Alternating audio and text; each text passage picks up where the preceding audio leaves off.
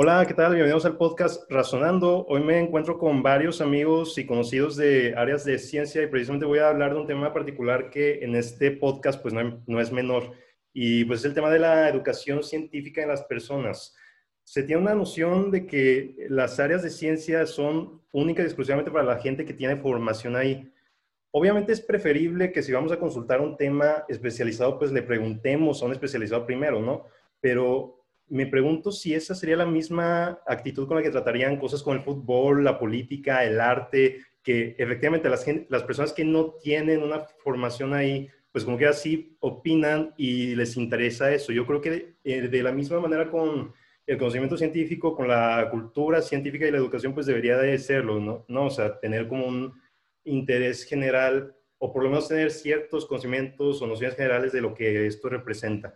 Y bueno, la verdad es que este pues está muy diverso esto porque aparte de que tenemos mujeres y hombres, pues también tenemos a gente de diversas áreas, física, este, biotecnología, química, entonces en ese aspecto también está muy diverso. Y pues bueno, me gustaría eh, que cada uno de ustedes, pues, ojo, esto no quisiera que fuera tanto un panel, sino como una charla muy amistosa, porque al final de cuentas, pues somos conocidos de la misma edad, pero me gustaría que cada uno de ustedes, pues, dijeran, pues, un poco su carrera y las ramas que les interesan. Pues yo empiezo, este, pues yo soy Iñaki Palesino, este, actualmente estoy estudiando Ciencias Químicas y Nanotecnología, ya octavo semestre a punto de graduarse, ya la vida laboral. Y mis áreas de interés pues iban desde, más que nada desde la astrofísica, la física de partículas, formación de estrellas, cuántica, un poco de todo, así como a grandes rasgos en ciencia. Y pues actualmente estoy aprendiendo a aprender LEDs, porque no sé aprender LEDs, dato curioso, pero por decir que eso es como, pues, mi persona a grandes rasgos. Perfecto, Iñaki. Eh, bueno, pues yo soy Paola Rodríguez. Este, actualmente estoy en mi octavo semestre de la carrera de Ingeniería Química. Eh, yo, eh, pues, a diferencia de Iñaki, yo estoy más metida en, otro, en otra área. A mí me interesa mucho y estoy muy metida en el vino, este, específicamente el vino mexicano. Es, pues uno de mis pues de mis metas más allá es llegar a ser enóloga, este, poder tener este, y poder hacer crecer la industria del vino mexicano aquí en México tiene mucho potencial, está en crecimiento. Eh, pues vemos que muchos jóvenes están inclinando a tomar vino, a conocer un poquito más. Y pues como ingeniera química está totalmente metido ahí dentro de la industria de las bebidas, los alimentos, fermentaciones. Pues el vino, un día un, un señor, este, un gurú del vino mexicano me comentó, me preguntó, este, ¿para ti qué es el vino? Y antes de que yo le dijera que era arte y que era una, este, una manera de este, expresar lo que quieres ver de la uva, me dijo, no, el vino es química, bioquímica e ingeniería. Entonces, pues sí, este, yo, este, yo estoy metida en todo esto del, del vino mexicano paréntesis, para quien no sepa, pues Paola precisamente tiene un pequeño negocio de vino que se llama Vinpar Wine Club. La verdad es que ahí he encontrado mucha más variedad que en cualquier tienda comercial y pues está muy bueno. Se lo recomiendo a quien guste, pues tiene la página de Instagram, Vinpar, eh, Wine Club, o corrígeme Paola si se escribe de otra manera. No, es Vinpar Wine Club todo pegado. todo pegado, perfecto. sí, muy, muy recomendable para la gente de Monterrey. Pero bueno, muy, muy buenos perfiles hasta ahora. Bueno, yo me introduzco, soy Abelardo Salazar. Este, ¿Se está escuchando bien? Sí se escucha bien, ¿verdad? Bien, todo bien, todo bien. Ok, ok. Dije, no voy a empezar a hablar y nada más se, se escuche cortado. Eh, mi formación es como licenciado en biotecnología genómica eh, de la ONL, a diferencia de pues muchos de aquí, yo creo que la mayoría que son del TEC. Eh, mi especialidad, o bueno, en lo que yo me empecé a, a formar fue en, en la bioinformática dentro de los últimos semestres y me empezó a interesar mucho todo lo que vendrían siendo los perfiles eh, genéticos de las personas. Eh, y analizar cómo es que una célula o, un, organismo en conjunto se está comportando por medio de su RNA o DNA completamente. Eh, a grandes rasgos, este, yo hago, bueno, mi tesis, mejor para, para, decirlo, pues es este, basada en predecir si diversos tipos de cáncer en cuestión de eh, su perfil eh, metabólico o su perfil eh, de RNA-seq, que igual algún día hablamos más a fondo de RNA-seq porque sí es un poquito difícil de, tratar, pero se, podrá, este, llegar a entender. Sí, sí, pues de hasta ahora tú eres el primero de todos que menciona pues áreas este, biológicas, ¿no? Y pues precisamente como tú dices, pues sobre todo en áreas relacionadas con salud, pues sí tiene una suma importancia pues ese tipo de investigaciones a las que tú te, a ti te gustaría dedicar. Este, bueno, Alex, Ilse. Hola, hola. Bueno, yo soy Ilse, estoy en Ingeniería Física Industrial, he hecho estudios sobre física óptica, electromagnetismo, más que nada aplicado para la estructuración de carbono en dos dimensiones. Es decir, mi estudio ha estado enfocado un tanto al grafeno. Igualmente he estudiado el uso de redes nanotecnológicas para la producción de agua a partir de la atmósfera baja, la troposfera. Eh, he investigado también, por ejemplo, de eh, termonucleares eh, y radiación reciclada precisamente para propulsión espacial. De la misma forma, he estado en el Departamento de Biología Molecular haciendo investigación, apoyando en caracterización de levaduras y pues es un gusto estar aquí con todos ustedes. Híjole, mencionaste pues un montón de áreas, o sea, incluso, por ejemplo, biología molecular que, pues, o sea, usualmente, no sé, como que tengo un poco catalogadas a las personas como que no, a esta persona le gusta la química, a esta la física, etcétera, pero no, tú sí mencionaste pues algo, ahora sí que áreas muy diversas, ¿no? Pero sí, muy interesante tu perfil, la verdad. Este... Eh, bueno, eh, hola a todos, yo soy Alejandro Salinas, estudio ingeniería física, voy en octavo semestre y también estoy estudiando licenciatura en Derecho y voy en sexto semestre. Las dos áreas son bastante, bastante distintas y me gusta pensarlas como que son dos puntos hacia donde vienen, o, más bien de donde divergen muchísimas, eh, muchísimas áreas más, ¿no? Entonces, como me gustan prácticamente todas las cosas que existen, entonces del derecho puedo acercarme a la psicología, puedo acercarme a la economía y luego y a los negocios y luego del lado de ingeniería puedo acercarme pues a, más áreas como la inteligencia artificial que me gusta bastante y, que me gustaría pues ahí como mezclarla con, con, el derecho, con las ciencias sociales. Y, bueno, así más concretamente la física, me gusta mucho la mecánica cuántica. Ahí pues con Iñaki ya hemos platicado bastante de eso.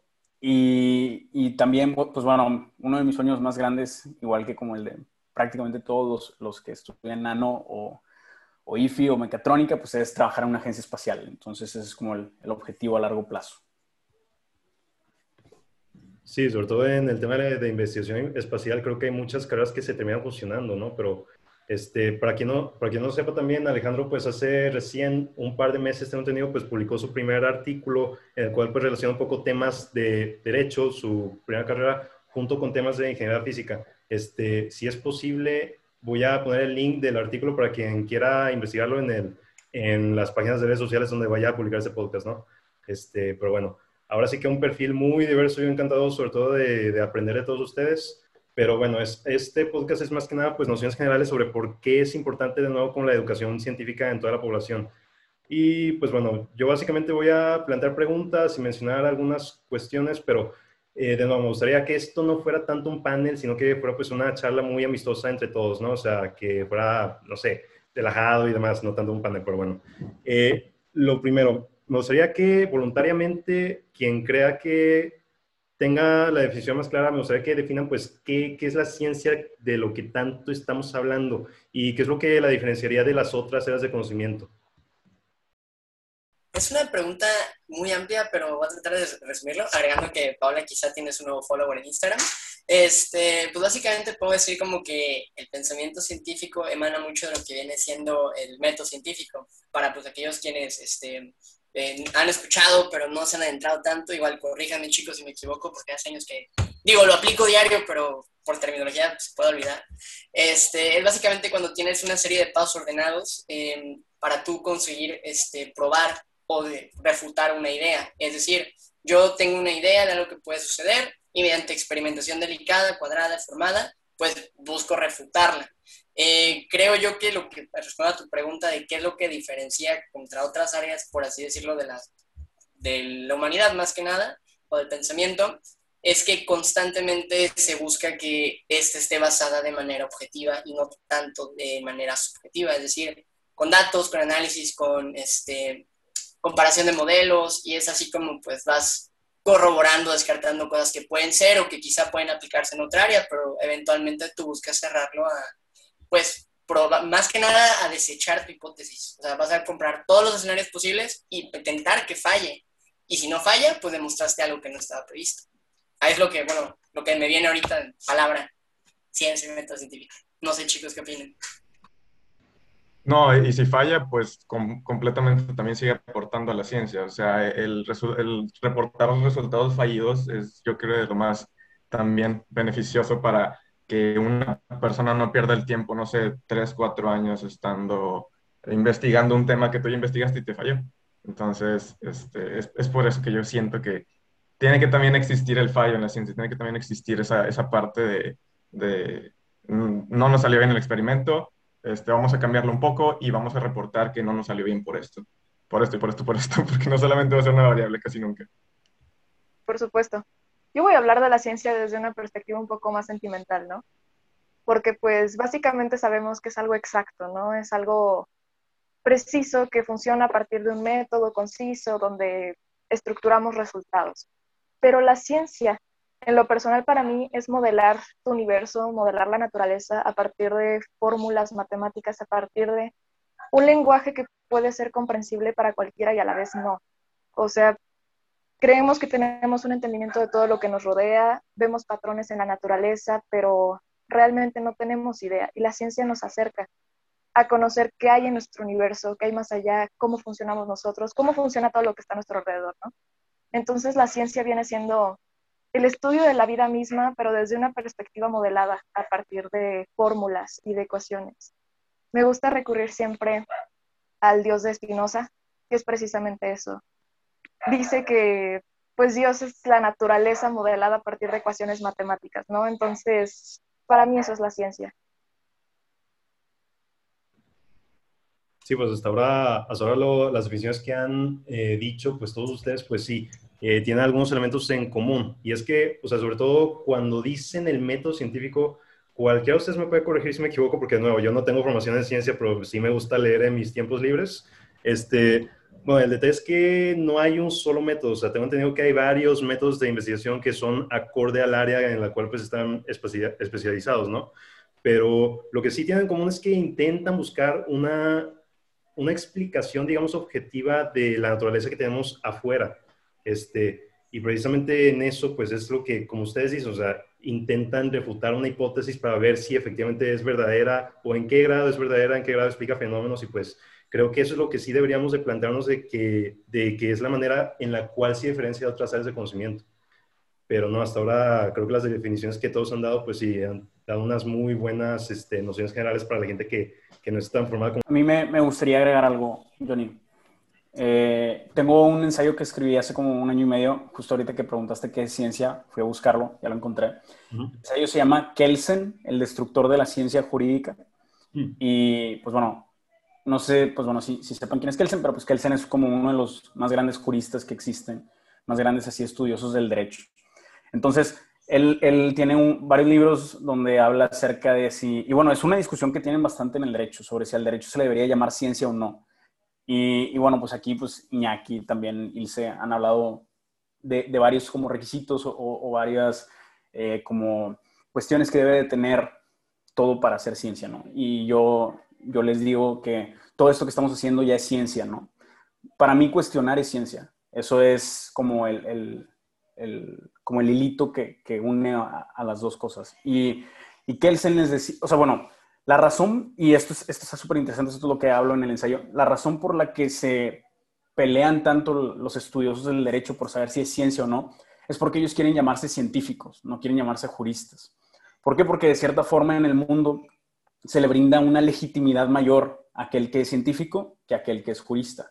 Entonces, los, los estudiosos del derecho pelean y pelean porque se le diga ciencia al derecho para ellos poder ser científicos. Entonces, lo que Kelsen dice es, es que si tú cuestionas, tú no eres científico. Y ahí es donde yo digo que él es el destructor de la ciencia, porque para mí cuestionar es ciencia. Entonces, pues sí, eso es como, digo, no, no estoy dando como una definición ni, ni, mucho menos, pero me gustaría ahí como agregar ese punto porque es algo que, que veo bastante cuando leo libros de derecho y, Y, estando del lado de ingeniería, nadie como que se pregunte, oye, soy científico, pues lo, asumimos, ¿no? Pero de, de, aquel lado se están peleando por, por, por poder ser llamados así. Híjole, pues es que ahí ya nos estamos metiendo en un tema más complejo que es la filosofía de las ciencias, ¿no? O sea, como qué criterios filosóficos tiene que cumplir. Y creo que da para otro episodio del podcast que me gustaría hacerlo con gente que sí tiene, dentro de las áreas científicas, pues es gente que, que he conocido que tiene más especialización pues en filosofía de la ciencia, pero no, sí es un tema muy complejo como para abordarlo, creo yo, incluso en un solo episodio, ¿no? Pero sí, la verdad es que hasta ahora muy, muy buenas definiciones que han dado todos y eh, me gustaría también leer ese ensayo, Alex, si me lo quieres mandar, pues sí, creo que has de aportar unas muy buenas ideas como en casi todo lo que conversamos. Este, yo, yo, también lo quiero, el ensayo. Somos dos. Tres. Este... Es la intersección entre curiosidad y creatividad la ciencia, ¿no? Entonces, cualquiera puede ser ciencia independientemente de su profesión. Digo, siempre y cuando se tenga algo metódico, se puede. Yo también creo lo mismo. O sea, la ciencia es el simple hecho de hacernos la pregunta de por qué se está pudriendo la salsa que tengo en el refri.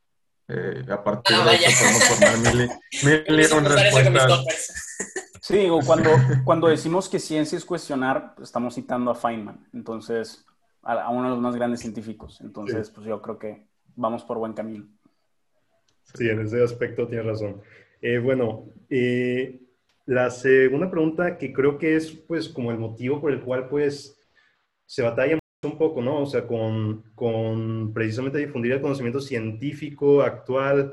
Eh, ¿Qué barreras creen que se pueden presentar a la hora de querer difundir ese conocimiento, pues digamos, a la gente de a, de a pie? O sea, por un lado a los no formados, pero que tengan, no sé, cierto grado de educación como yo, pero también pues a la gente que igual y no tiene una educación muy de mucha trayectoria. Creo que es una buena pregunta para, sobre todo, plantearse cómo difundirla a la población.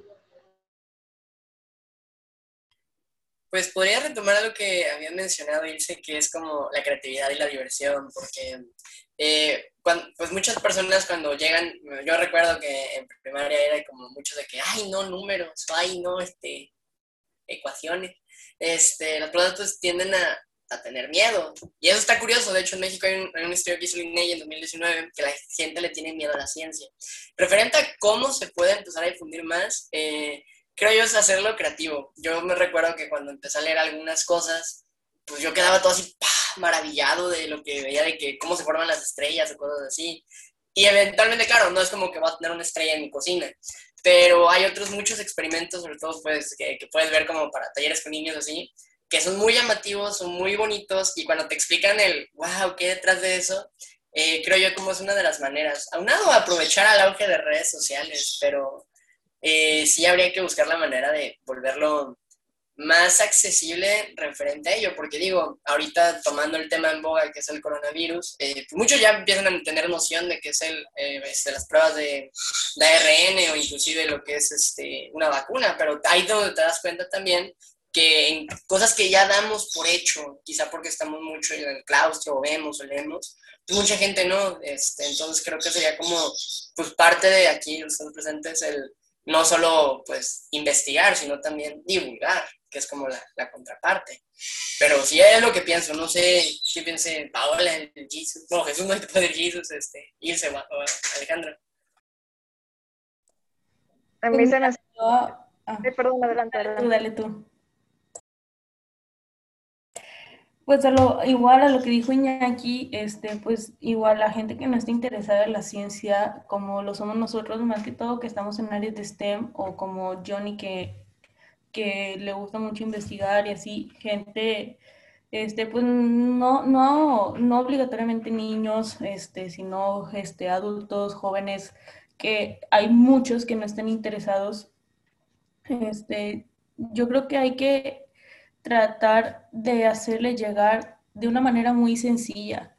¿Por qué? Porque la gente ahorita no, o sea, muchos sí estamos acostumbrados a leer, a investigar, a saber qué, o sea, qué información es válida, cuál, cuáles son solamente pseudociencias o son este, pues divulgaciones de pseudocientíficos que, que pues se ponen a escribir, se ponen a divulgar cosas que solamente pues los benefician a sí mismos. Este, yo creo, o sea, yo creo que una manera muy fácil de llegar a la gente es por las redes sociales, pero tenemos, tenemos que ver o tenemos que pensar cómo hacer que, o sea, que la gente no se crea todo lo que lee y que todo lo que lee es ciencia. No, no sé qué opinen ustedes. Pues, bueno, si quiero decirse, es que, pues sí, precisamente ahorita Paula tocó un tema que, pues, es pues, el tema de, de mi podcast, que es el pensamiento crítico, pero si quieres tú, Ilse, pues, di tu opinión y luego ya, este, digo lo que, ya cuando hayan hablado, pues ya digo lo que iba a retomar. Va que va, muchas gracias. Y no, sí estoy totalmente de acuerdo. Llevo ya tres años con un grupo de divulgación científica que se llama LabGeek. Y antes de que estuviera la pandemia y todo este tipo de cuestiones, lo que hacíamos era talleres, ¿no? Y bueno, una niña me dejó muy marcada porque estábamos dando una plática y todo era precisamente sobre qué son los microorganismos, que no todos son malos, porque se tiene este estigma de que, ay, sí, todos los virus, todas las bacterias son malos, cuando no es cierto. O sea, muchos no conocen que tenemos una microbiota, por ejemplo. Entonces, pues bueno, esto iba la plática y todo. Y una niña al final, pues era como que preguntas, preguntaba una tras otra, tras otra, tras otra. Y fue como de que sí, claro, y todas las estaba contestando. Y mis mentores me decían así como que no, no, no, no le contestes, o sea, tiempo medido y no le estés contestando todo. Y yo le dije, no, pues es que pregunten, porque así se inicia la ciencia. La niña al final se acercó y me dijo, wow, cuando sea grande yo quiero ser científica. Abrió su bolsita y me dio esta paleta. Fue tan tierno y fue como, wow. Y de ahí me di cuenta de que la ciencia y los científicos se forman a partir de preguntar. Entonces, nunca cortemos las ilusiones, por ejemplo, de un niño cuando nos preguntan por qué el cielo es azul.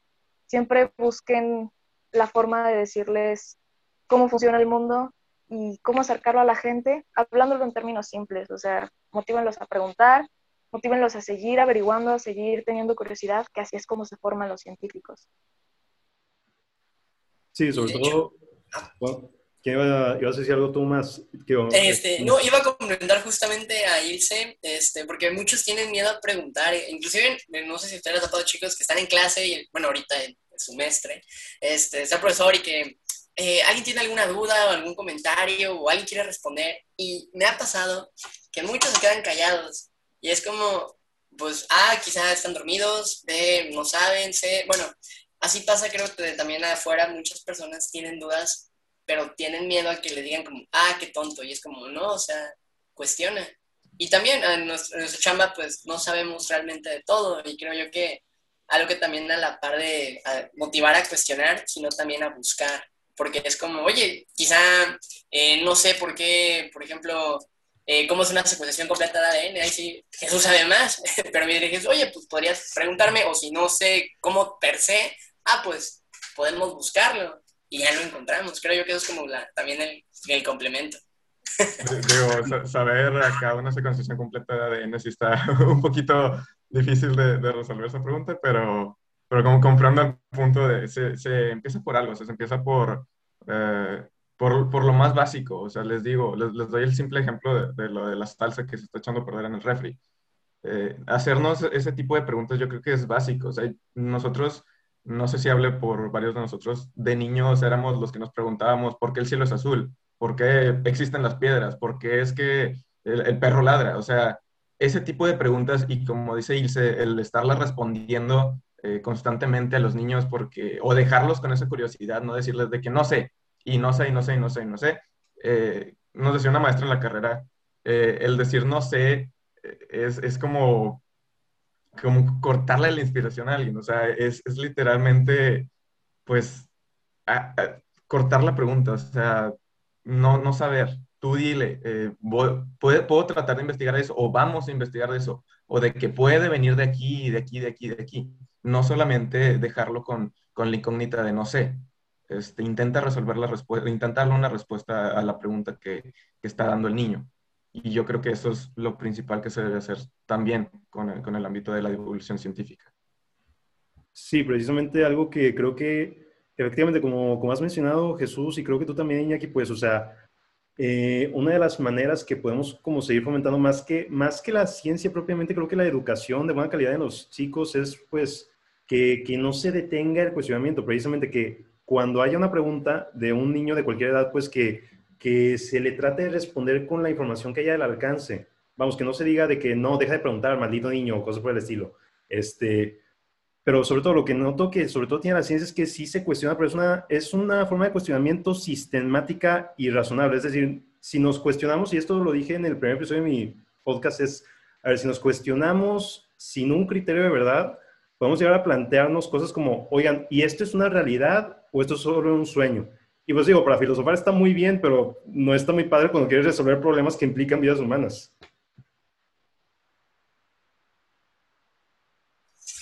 Y de hecho ahí es donde llegamos justamente a otra de la parte, o sea, si bien puedes eh, formular muchas cosas tú solo, eventualmente necesitas pues corroborarlo con las demás personas. ¿Por qué? Porque así es como diferentes perspectivas van construyendo a la formación. De hecho, mítica frase de, Newton, estoy parado sobre hombros de gigantes, es porque pues sí, la ciencia se va construyendo, más dicho, el conocimiento se va construyendo eh, a partir de lo que está en el pasado y también regresamos al pasado justamente para cuestionar muchas cosas. De hecho, pues en la actualidad, en, grados y posgrados se sigue viendo este, la física de Newton, se sigue viendo las matemáticas de Leibniz, se siguen viendo muchas cosas. Este, biología, sí recuerdo, ahorita no me vienen nombres, perdón ah, igual, perdón Paola, pero eventualmente vamos hacia el pasado y también vamos al presente, porque pues... Eh, no es como que solamente lo publicas y lo fundamentas, sino necesitas que alguien sea crítico para contigo, porque algo que pasa en, en este claustro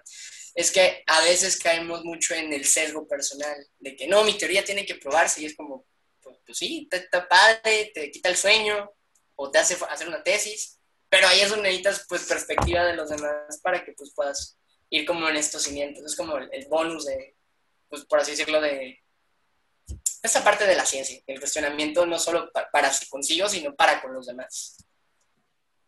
Sí, totalmente de acuerdo. Este, amigos, amigas, pues una cosa, quedan cuatro minutos y no me gustaría que estuviéramos hablando bien como entumecidos en la conversación y que de la nada se detengan, ¿no? Entonces, ¿qué les parece si les vuelvo a mandar el link y ya, retomamos en el punto que estamos hablando ahorita de cómo cuestionar sistemáticamente, que es lo que podría fomentar la ciencia también como, como forma de educación, ¿no? Pero sí, ¿les parece que ahorita lo cortamos y les mando el link? Claro, claro. Perfecto. Excelente. Ahí nos vemos. Listo. Eh, pues bueno, nos tuvimos que cortar porque ya, ya no iba a durar más tiempo en mi computadora la grabación, pero pues ya, ya nos pasamos a el Zoom de Paula, que fue muy generosa para compartir. Este, sí, pues precisamente nos quedamos un poco en esto de que una de las cosas, sobre todo para, no solo para educación científica, sino para educación en general, pues debería ser que, que no se que no se corte una pregunta, no, no, solo en adultos, sino también en niños, sobre todo pues a la hora de cuando tú das una clase o le explicas cualquier tema, ya sea cotidiano o científico, ¿no? Y pues sí, o sea, ahorita comentamos también que pues algo que ayuda precisamente la manera en la que se cuestiona el conocimiento en ciencias es que como es un cuestionamiento sistemático, pues llega como a cierto grado de objetividad, porque finalmente intenta escribir una realidad que asume que está fuera. Pero sí, eh, efectivamente yo concuerdo con, estas, con estos comentarios que ahorita me decían, este, de por qué es importante pues comentarlo, sobre todo en niños o en gente que no tiene formación.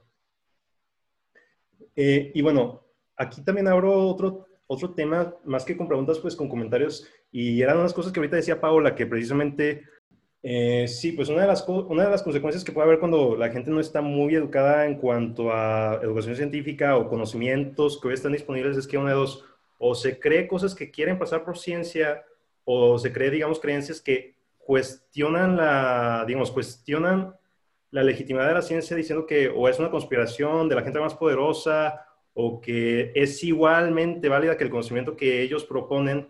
Y pues ahorita en plena época de pandemia lo estamos, lo estamos viendo, ¿no? O sea, precisamente con la gente que se cree pseudoterapias como el dióxido de cloro, la hidroxicloroquina y demás cosas que, que no demuestran que curan o bien que la gente, de nuevo, por la falta de educación científica, pues dice que no es que mi tía se curó, mi abuela se curó con esto, pero pues no sabe si fue eso lo que hizo que se curara. Y por ende, pues, por ejemplo, se, se, se traga, por ejemplo, pseudociencias, pseudoterapias o pseudomedicinas. Yo, yo tengo una anécdota conforme a eso. Una, una vez me estaba cortando el cabello este, y me empieza a decir eh, el, el, señor que me estaba cortando el cabello, es que yo tomé dióxido de cloro porque ya le digo, es que yo, soy científico, yo estudio no sé cuánto, lo que les dije a ustedes, pues. Este, y me dice que pues tenía un hongo en la uña y se me quitó el hongo en la uña y yo, no, o sea, pues no tiene como que lógica que se te haya quitado el hongo de la uña, o sea, lo, lo único es que puede haber sido como una serie de eventos que tú relacionaste a lo que te tomaste tu, tu dióxido de cloro. Este, y, la, y, él cree este, fervientemente que el dióxido de cloro le curó el hongo en la uña. Y es como, cuestionate también todo lo que estuviste comiendo, cuestionate también todo lo que estuviste haciendo, lo que hiciste diferente todos esos días, porque puede que el simple hecho de haber introducido esa variable del dióxido de cloro en tu día a día no haya cambiado nada, porque digo, inclusive tengo entendido que se lo toman una concentración súper ultra mega diluida que es como si viniera en el agua completamente. Pero bueno, este, el hecho de que la gente no se pregunte el más allá del por qué, igual y puede que de repente salga una investigación, sí, el dióxido de cloro, cloro este, cura, cura este, eh, hongos en las uñas, pero pues no podemos confirmar eso hasta que se, se haga una investigación válida donde se hagan grupos grandes. No puede estar este señor tampoco diciendo, diciéndole a, todo el mundo de que, ay, usted tiene un hongo en la uña, vaya y tómese un litro de dióxido de cloro porque eso lo más probable es que le termine haciendo daño en mil y otras formas a la persona que el bien que le va a hacer. Entonces, yo creo que lo principal, como estamos diciendo ahorita, es cuestionar principalmente qué es lo que está pasando y a partir de eso hacer nuestra propia investigación, hacer nuestro, nuestras propias conjeturas. Igual y si no hay una investigación al respecto, por ejemplo, de lo, de lo que estoy diciendo del dióxido de cloro, pues este, no, no, ahí no se podría proponer, pero buscar artículos que estén relacionados con el control de, este, de hongos eh, en conforme al dióxido de cloro. Ahí es donde nosotros ya nos podríamos de que eh, empezar a hacer conjeturas, no simplemente este, quedarnos con, ah, sí, esto cura esto. No, el hacer la pregunta más allá de por qué esto cura esto, yo creo que también es fundamental. O preguntarle a alguien que sepa. Como sería mi caso, que yo le dije, pues no, no, no te puedo responder porque no sé si el, dióxido de cloro tenga un efecto antifúngico, pero pues sería una, una, una buena forma de voy, busco en internet, pongo, este, a mí me gusta siempre morar en CBI al, al, final de lo que busco porque me gusta más obtener los artículos ahí ya todos bonitos y ordenados. Este, pero buscarlo simplemente está a la, a la, mano de todos. Todos tenemos un celular hoy en día y pues podemos hacernos preguntas críticas que lo más probable es que alguien ya haya resuelto.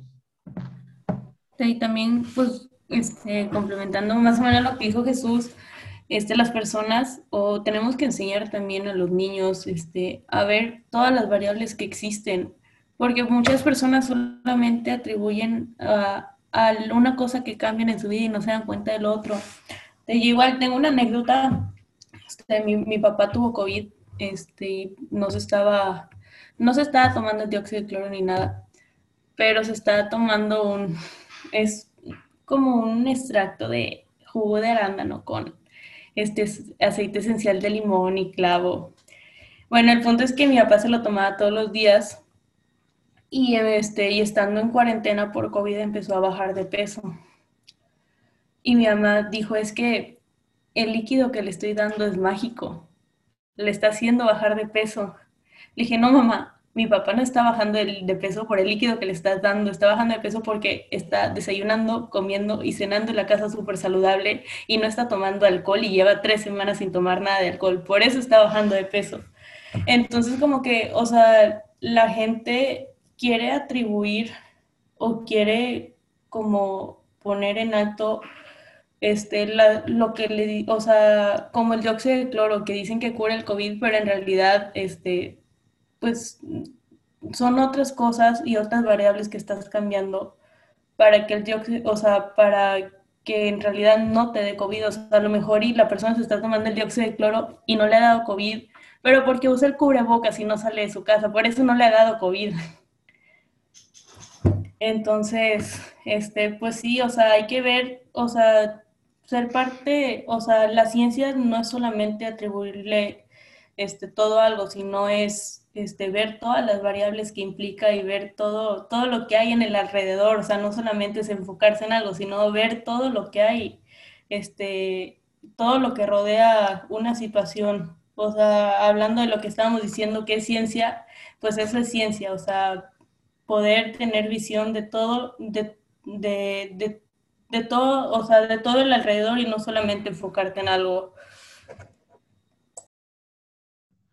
Sí, pues es que volvemos un poco a lo mismo, ¿no? Que al final de cuentas casi todas las cosas están relacionadas. O sea, de nuevo, tiene que promover, pues por un lado, pues el preguntarse cosas, pero sobre todo una manera de cuestionarse que sí lleve a una, a una verdad o a un conocimiento, no, no el simple, digamos, este cuestionamiento vulgar, por así decirlo, que, que es cuestionarse porque sí, sino de nuevo, buscando una respuesta. Y también un poco, pues creo que lo que mencionaba ahorita Jesús, este, sobre todo de, por ejemplo, es estudios que muestren evidencia sostenible de que un medicamento efectivamente cura una cosa controlando también otras variables. Pues bueno, esto creo que a la mayor parte de la gente en la carrera se lo enseñan con, me imagino, metodología de investigación o cosas por el estilo, que efectivamente pues tiene que ver con los estudios que hacen efectivamente pues la, la gente que hace investigaciones en ciencia, ¿no? Pero sí, a final de cuentas todo está relacionado pues esto es un poco porque, pues de nuevo, la gente cotidiana también debería tener un mínimo conocimiento acerca del tema. Eh, vamos, igual y no que sepa física cuántica, porque ni los mismos físicos saben muy bien qué onda con eso, pero pues sí que tengan nociones generales. Y sobre todo para que no se coma pues cosas que son abiertamente engaños o que no tienen ninguna evidencia sostenible al respecto. Pero bueno, este pasa a un siguiente tema que podría ser como ya el último porque pues veo que algunos ya están un poco al pendiente de irse, sobre todo Iñaki que ya en unos minutos se tendrá que ir por un compromiso que tiene, pero pues tiene que ver con el apoyo del gobierno, de la sociedad, pues a la gente que sí tiene formación en ciencias, ¿no? O sea, hablo sobre todo por el gobierno, pero también un poco por, no sé, la sociedad civil, las empresas, etcétera, que pueden apoyar también la investigación independiente. Y es, este, ¿cuál, ¿cuál creen que es la importancia de que el gobierno y la sociedad apoye a la gente que sí tiene formación? Eh, algo que, pues, por ejemplo, yo me leí antes de iniciar el episodio, pues es un poco, está un reporte de la UNESCO que decía la correlación entre porcentaje del PIB que se invierte en ciencias y el desarrollo del país. Y si se fijan, o sea, los que invertían más del 2%, por ejemplo, pues eran países ya muy desarrollados. Estoy hablando de Estados Unidos, la República Checa, o los que ya invierten más del 3%, pues estamos hablando de potencias, ¿no? O sea, Corea del Sur, Dinamarca, etcétera, pues creo que ahí sí hay una gran correlación en la que, pues, sobre todo los gobernantes deberían de reconocer que no es un gasto, sino que es una inversión con la cual pues ellos precisamente se pueden este, beneficiar de a la hora de invertir en eh, ciencia, tecnología e investigación. Sí, por supuesto. De hecho, el año pasado y durante este sexenio se han cortado muchos de los fondos de CONACYT y con ello se ha, se ha cortado la investigación en México, eh, los avances, los científicos, o sea, por ejemplo, la vacuna del Politécnico Nacional que está tratando de ser fomentada se ha visto imposibilitada, se ha visto retrasada, precisamente por la falta de fondos tanto instituciones públicas como instituciones privadas necesitan que el gobierno invierta en ellos. Eh, tenemos algo en México que es un problema muy actual, que se llama fuga de cerebros, y es básicamente el hecho de que cuando tenemos gente preparada aquí en México, gente que pasa en las áreas STEM, eh, se van a mejores universidades porque les dan mejores oportunidades para sus investigaciones, les dan mejores eh, ofertas, les dan mejores salarios. El CONACIT hace poco publicó precisamente un anuncio donde decía que se cortaban las becas al extranjero para prevenir las fugas de cerebro. Ya están en que lo revocan, o sea, porque todos se les fueron encima. Pero la solución no es quitarles las becas al extranjero. La solución es darles algo aquí en México para que se queden y para que investiguen en su país, para que no sean unas condiciones terribles donde digan, sabes qué, a fuerzas me tengo que ir. ¿A quién se le hace fácil, por ejemplo, dejar sus amigos, dejar su familia, dejar su estado donde creciste, tu país? A nadie, pero lo haces por crecimiento. Y si ese crecimiento se encontrara donde tú estás, entonces la gente se quedaría. Entonces se necesita este apoyo de gobierno, de instituciones, y no solamente privadas para poder sustentar centros de investigación. Entonces, esa es como mi perspectiva. De hecho, complementando a Ilse, igual este, este tema fue algo que me perturbó mucho cuando lo vi, fue que con, en los lineamientos del CONACYT, específicamente en el SNI, se descartaba la parte de biotecnología como área crucial de desarrollo. Es como, oye, eliminaste un área, o algo así que pusieron entre medio, que pues eventualmente tiene muchas aportaciones, y como menciona Ilse, hay muchos, había muchos fondos para lo que era el desarrollo, pero porque se considera que no es necesario dirían que es un lujo.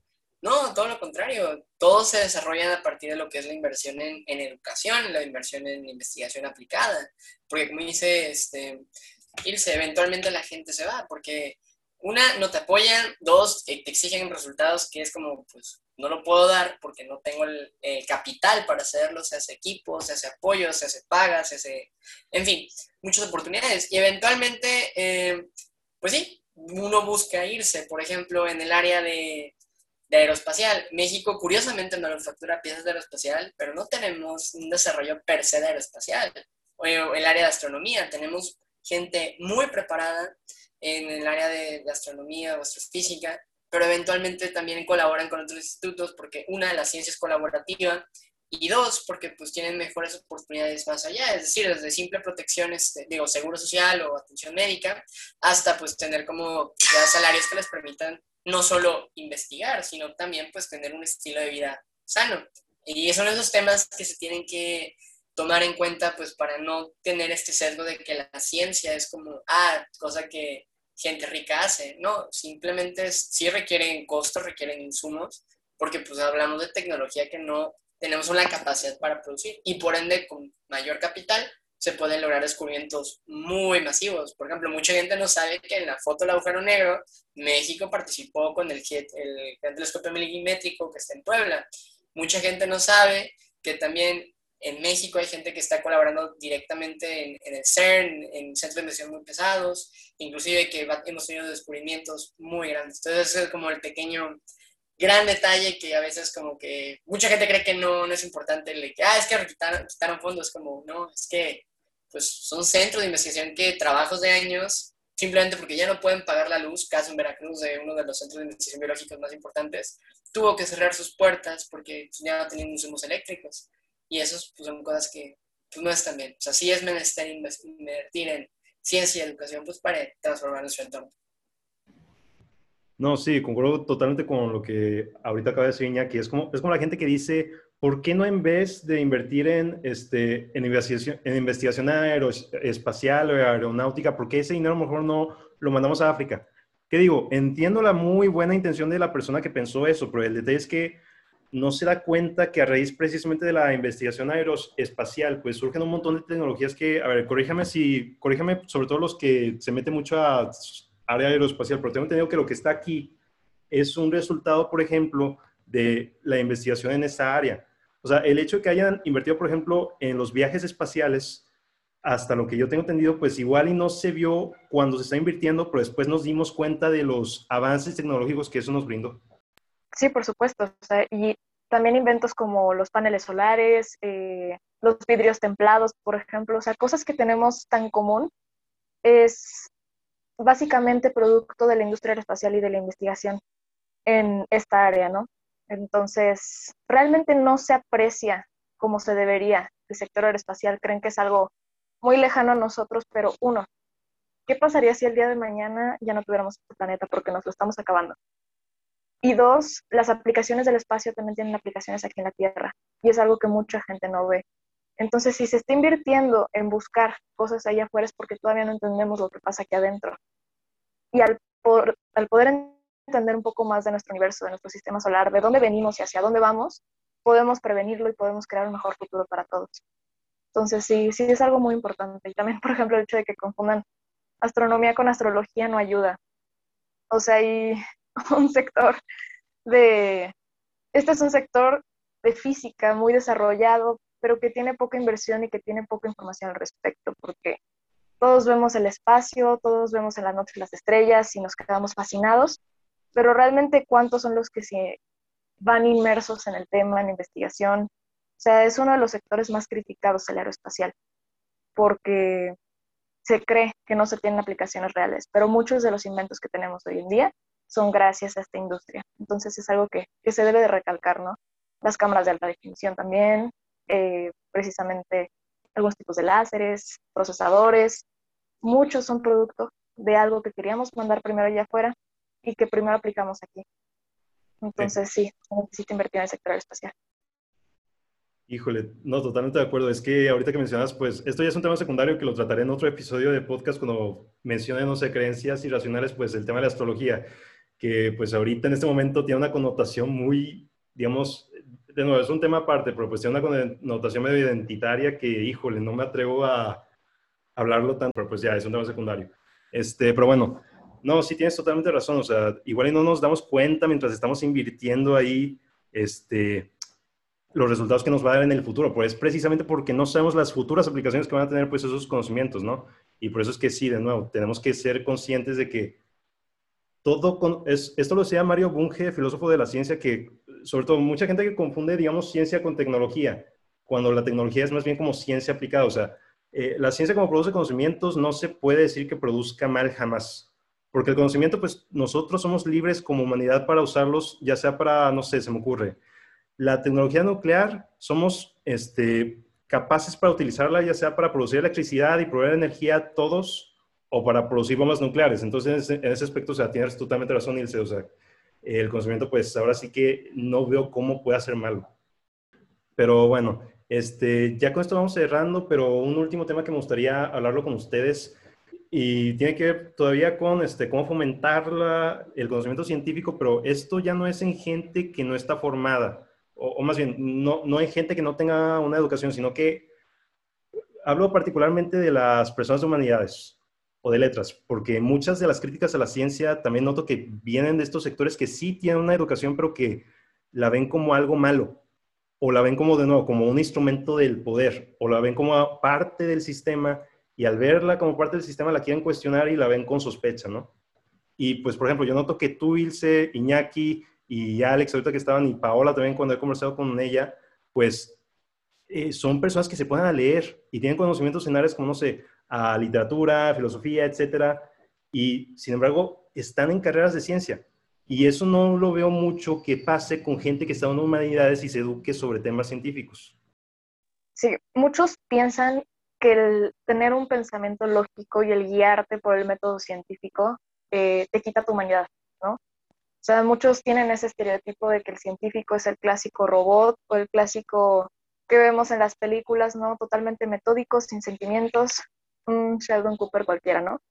Entonces, pero realmente no es así. O sea, un científico puede sentir, un científico puede amar, puede explorar, puede tener sus creencias personales. O sea, no todos los científicos son ateos agnósticos, por ejemplo. O sea, en científicos hay variedad totalmente y es algo que no se ve por los estereotipos que se tienen. Y creo que veo el punto al que tú te refieres porque toda la vida ha habido una pelea, por ejemplo, entre ingenieros y abogados. Sea que, y no se ve que personas como Alex, por ejemplo, puedan ser ambos, o sea, que puedan desarrollarse en ambos sectores. Inclusive dentro de la misma ciencia se discrimina y se recrimina mucho. Ah, nos recriminan, por ejemplo, los que somos prácticos o experimentales contra los teóricos, ¿no? Entonces, también hay esta pelea dentro de la misma ciencia, donde tú vas y le dices a un físico teórico, no, pues es que yo soy ingeniera, híjole, te van encima. Entonces, existen muchos sesgos, existen muchos dilemas entre qué debe ser ciencia, qué no debe ser ciencia, pero creo que se deberían de abolir, porque, por ejemplo, la filosofía es la madre de todas las ciencias y muy poca gente la conoce como tal. O sea, eh, los tiempos de Aristóteles, por ejemplo, de Platón, o sea, el comenzarse a cuestionar su entorno, el comenzarse a cuestionar desde la perspectiva filosófica, fue lo que llevó a los primeros descubrimientos, por ejemplo, de física. Entonces, tenemos que comenzar a cuestionarnos más sobre nuestro alrededor, sobre cómo están relacionados nuestros ámbitos, o sea, que cada sector científico tiene su parte humana y cada sector humano tiene su parte científica. En un juicio, por ejemplo, o sea, tú puedes analizar desde la perspectiva psicológica, desde la perspectiva neurológica, todas estas son ciencias. Entonces, creo que deberían de comenzar a conciliarlo, no de verlo como cosas separadas. Y así como los científicos buscamos el adentrarnos a la filosofía, a la psicología, al, origen de todo lo humano, los humanistas deberían de, eh, los de humanidades también deberían de acercarse un poco a la perspectiva metódica, la perspectiva objetiva y al cómo analizar precisamente. pueden hacerlo desde filósofos, filósofos que también eran científicos, no sé, como Voltaire, Rousseau, Spinoza, que hablábamos hace tiempo de él. O sea, y sí es importante el desarrollarse en ambos ámbitos, porque al fin y al cabo somos humanos y por naturaleza me gusta creer que todos somos científicos. Si todos nos cuestionamos lo que hay a nuestro alrededor, todos podemos ser científicos. Que algunos repriman esa parte de ellos no significa que no tenga la ciencia dentro de. Entonces, sí deberíamos de fomentar ese desarrollo.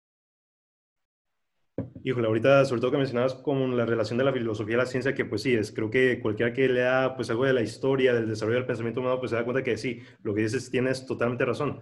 Pero no, encima, o sea, mira, yo en cuanto a, digamos, mis valores morales como ser humano, pues yo tengo muy arraigado sobre todo los valores de la ilustración, ¿no? O sea, el hecho de que todos somos finalmente iguales, que todos debemos de ser, que todos tenemos la misma capacidad de acceder al conocimiento y pues vamos, si tú empiezas a analizar los valores de la ilustración, pues son muy relacionados con los valores de la, digamos, de la segunda revolución científica, ¿no? O sea, el hecho de que tú puedas acceder a un conocimiento objetivo y que puedes cuestionar sistemáticamente, pues bueno, eso lo trasladas a la vida social y te puedes a cuestionar, oye, pero ¿por qué esta persona tiene derechos y yo no?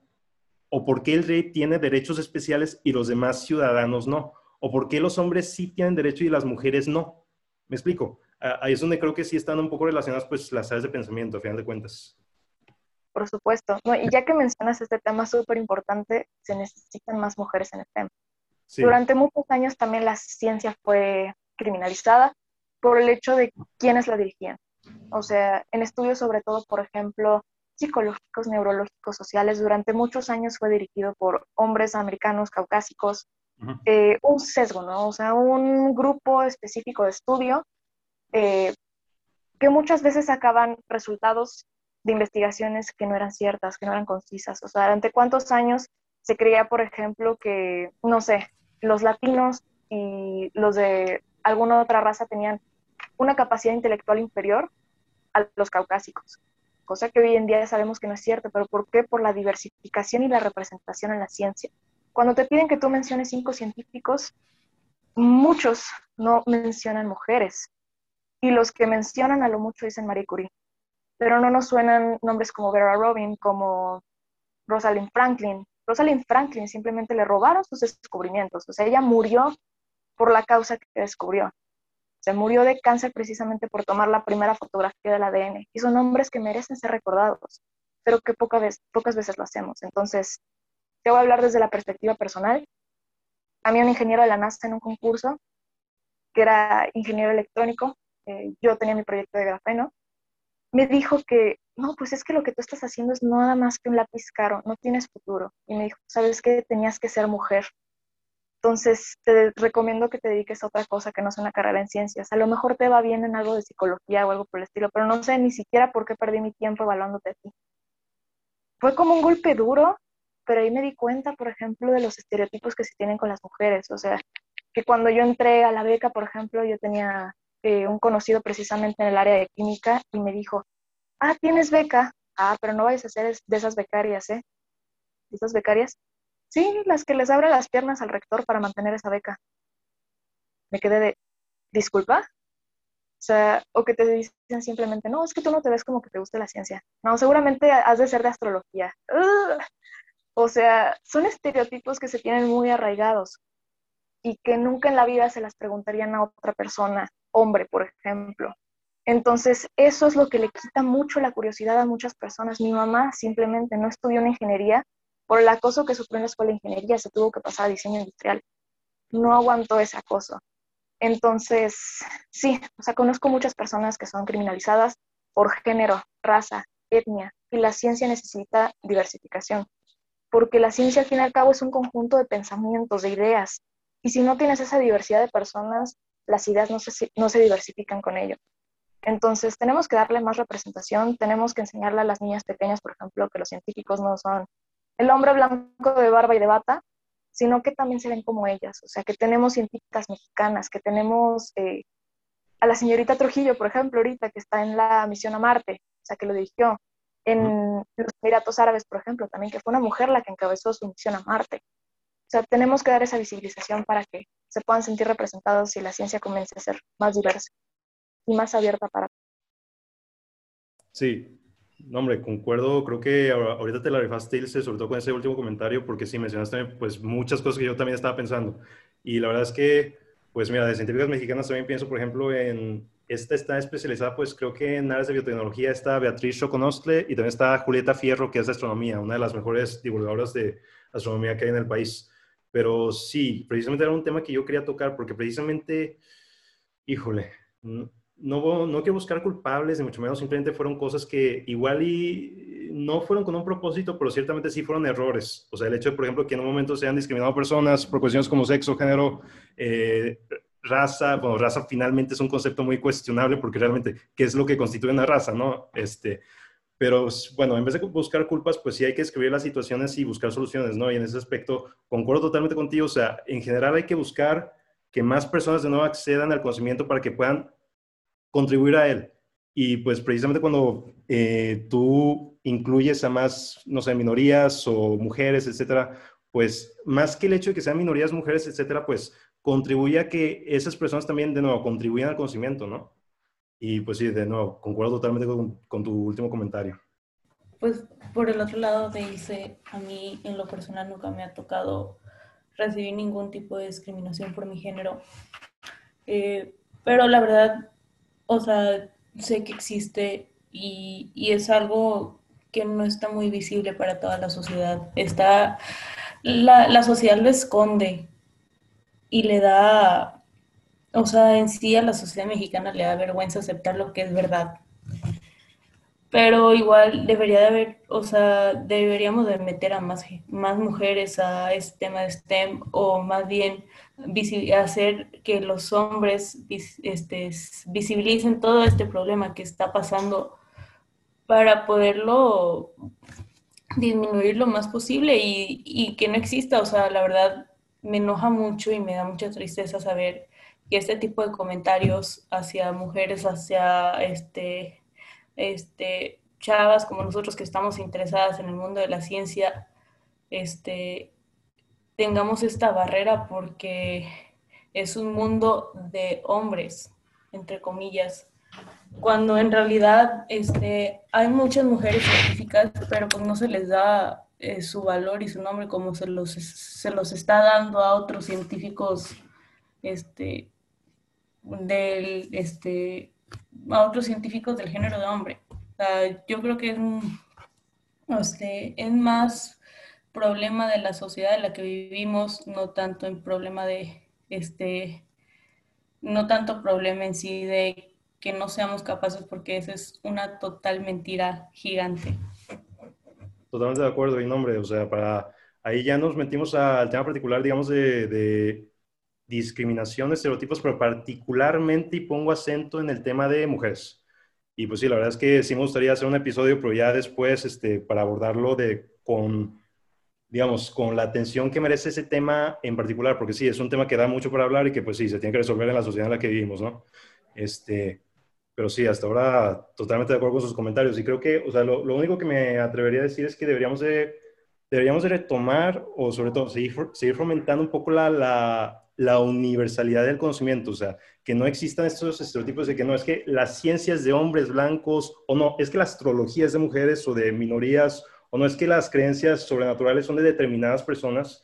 De no, el conocimiento debería ser universal y deberíamos asumir que todas las personas, no importe género, raza, sexualidad, este, pues somos capaces de acceder a ese conocimiento. El tema es la educación.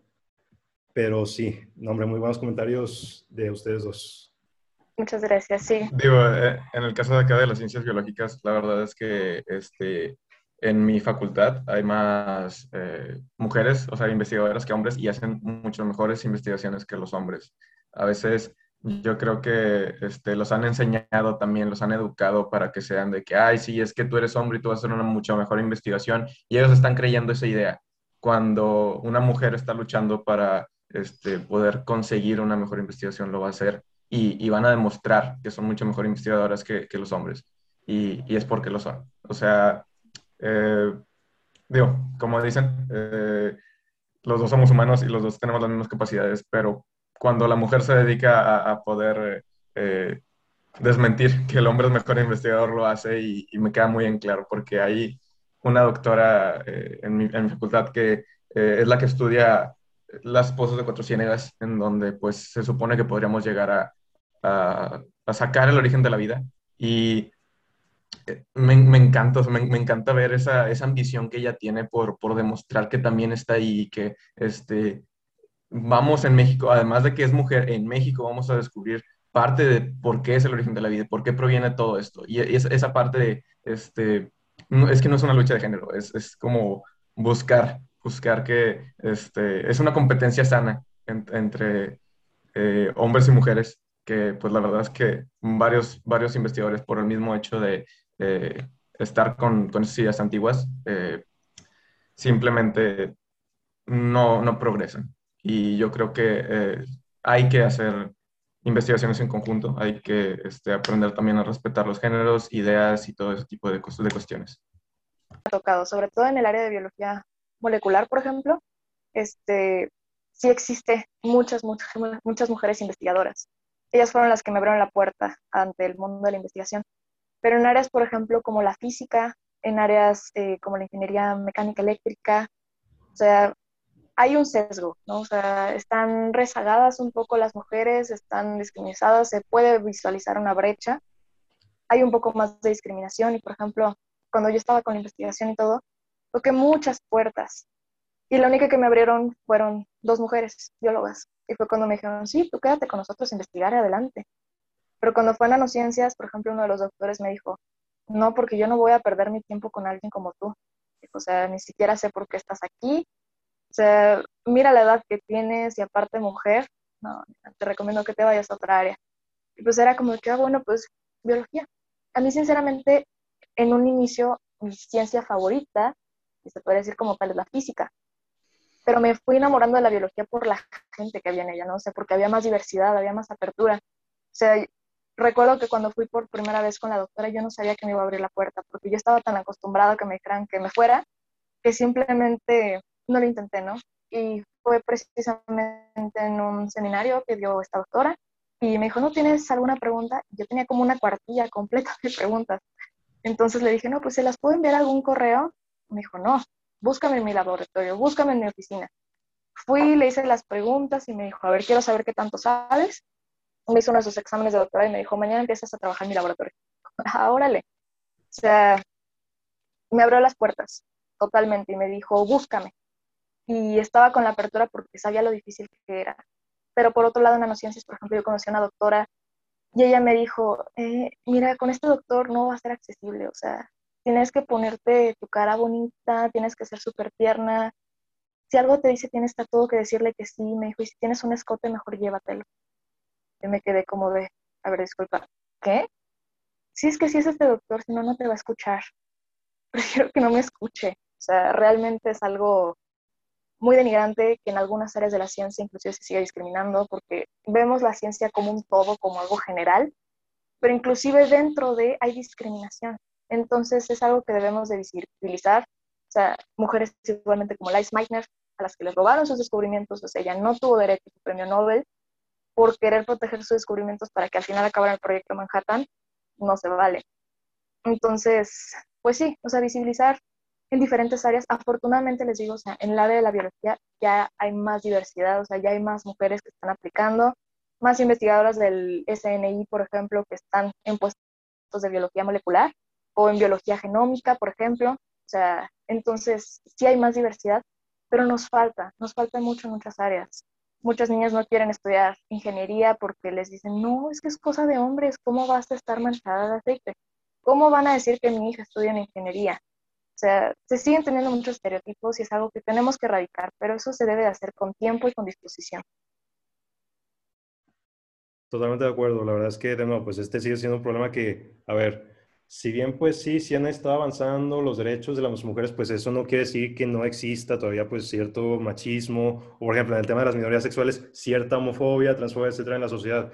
Y pues sí, la verdad es que pues, eh, bueno, ya solo estamos Jesús, yo, Paola e Ilse, entonces pues decir chicos y chicas pues es como Jesús y Paola e Ilse, ¿no? Entonces pues bueno, la verdad es que aportaron mucho más de lo que yo tenía pensado. Este, yo pensaba en que iba a ser pues una charla un poquito más como, como la mitad de corta de todo lo que eh, perduró y para nada lo digo como algo malo, sino como algo excelente, la verdad aportaron muchos temas y pues híjole, sobre todo en estos últimos temas de discriminación incluso me, me dan Incluso me dan la idea para que haga, el propio episodio dedicado pues a temas de discriminación, ya sea este, por cuestiones como machismo, cuestiones como homofobia, transfobia, etcétera, o racismo, creo que esos sin dudas en un podcast de pensamiento crítico también deberían de abordarse, ¿no? Eh, pero no, hombre, de, de muchas gracias por todas las aportaciones que hicieron, creo que va a ser un gran episodio. Cometí el error de haber dejado de grabar antes de que realmente me dijeran un par de comentarios más, este las personas que ya estaban pues básicamente al final y que ya tenían un poco pues la necesidad de ir a otros compromisos. En este caso, gradualmente fueron yéndose algunas personas, entre ellos pues a Iñaki y Alejandro, pero nos quedamos al final Ilse, Paola y Jesús. Y pues, ¿qué puedo decir? La verdad es que saco muchos aprendizajes a raíz de todo lo que mencionaron eh, todos y todas. Y pues bueno, aparte que creo que ya tengo una mayor noción yo y también el público de la importancia de la educación científica en la población, debo de este, no dejar de mencionar que a raíz de los últimos comentarios, sobre todo hechos por Ilse y por Paola, pues la verdad es que si bien yo soy consciente de la situación de machismo, violencia de género y otros temas que existe eh, la necesidad de tocar esos temas tanto en México como en otros países, pues no tenía pensado tal cual hacer un episodio eh, pues en mi podcast todavía. Pero a raíz de pues estas anécdotas que hay y me supongo que como este tipo de anécdotas han de haber muchas, pues sí, tengo pensado en un momento hacer un episodio ya sea sobre machismo o violencia de género porque creo que alguien que se diga pensador crítico pues debería de entender que también en cuanto a creencias sociales pues hay creencias que tienen poco fundamento. En general cualquier creencia que promueva que un grupo tiene una mayor cantidad de derechos que otro y no tenga una evidencia sólida al respecto de por qué tiene más derechos que otro grupo, pues bueno, es una creencia con poco fundamento a final de cuentas y por eso es que creo que es necesario por eso abordar también este tipo de temas que, de nuevo, son creencias que realmente no, no tienen una base sólida. Lo mismo con otros tipos de discriminación como el racismo, la homofobia y muchas más que aún están inmersas en la sociedad, aun y que sí han habido ciertos avances al respecto y lo podemos ver con la historia, con todo lo que se ha peleado para que esas personas sigan obteniendo derechos gradualmente. Por ahora me despido, creo que ha sido un gran episodio, he sacado mucho provecho eh, y he aprendido mucho de todas las personas que estuvieron y espero que siga habiendo más espacio para que pueda invitar a personas con mucha formación a este espacio. Me despido de todos y nos vemos en el siguiente episodio. Muchas gracias.